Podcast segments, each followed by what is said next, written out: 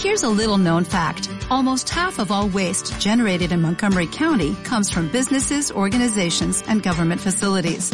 Reducing the amount of waste in your workplace will have a positive impact on our environment. It can also save you money on your disposal costs. Reducing waste and recycling at your business is easy to do and is the law in Montgomery County. Make it your business to recycle right. Learn more at montgomerycountymd.gov slash recycle right or call 311. Drawn on the trade winds. Hola y bienvenidos a este nuevo podcast de la psicóloga leonesa. En este episodio vamos a hablar sobre cómo apoyar a un niño o a un joven que sufre bullying.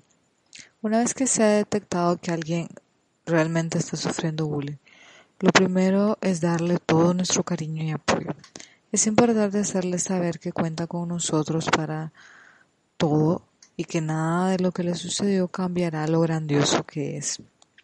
Hacerle ver sus muchas cualidades y capacidades ayuda a que pueda ir cambiando de actitud.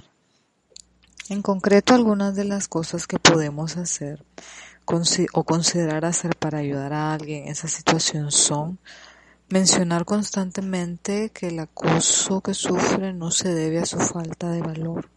Es decir, decirle que él vale mucho hacerle sentir muy importante, dedicarle tiempo, evitar los interrogatorios constantes, simplemente acompañar, aceptar y estar. Dejar que exprese sus sentimientos sin descalificarlo. Si la persona lo siente de esa manera, así es. Escuchar con atención. Una persona que se ha sentido desvalida necesita mucha atención para recuperarse. Hablar con los directores y maestros para poder llegar a un acuerdo de apoyo para con el niño que sufre bullying. Fomentar alguna actividad deportiva o creativa. Por lo general los niños que son víctimas tienen una gran sensibilidad que bien enfocada la puede llevar a ser grandes pintores, músicos, poetas, escritores. Apoyar en las decisiones que se requiera tomar. Si el acoso no se detiene, quizás sea necesario cambiarlo de escuela para comenzar de cero. Una vez el cambio, es muy importante darle las herramientas para que esto no suceda nuevamente. Evitar resolver directamente sus problemas con los compañeros. Aunque los padres intervengan en cuestiones de niños y jóvenes es la manera más sencilla de nuevas burlas que se sumen ya al acoso existente. El amor lo cura todo, dicen. No existe imposibles para quien se dedica a darle su cariño a otra persona.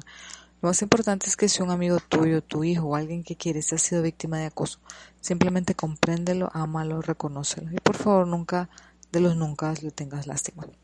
La lástima destruye, pero al sentir que alguien se compadece de nosotros nos sentimos todavía más débiles e insignificantes.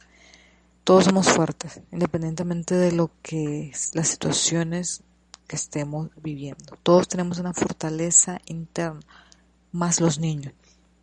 Hacer sentir a alguien compasión, confianza de nuevo, es como pasarle a alguien una dosis de confianza. Todos podemos superar los golpes del maltrato. Recuerda que lo que no mata hace más fuerte.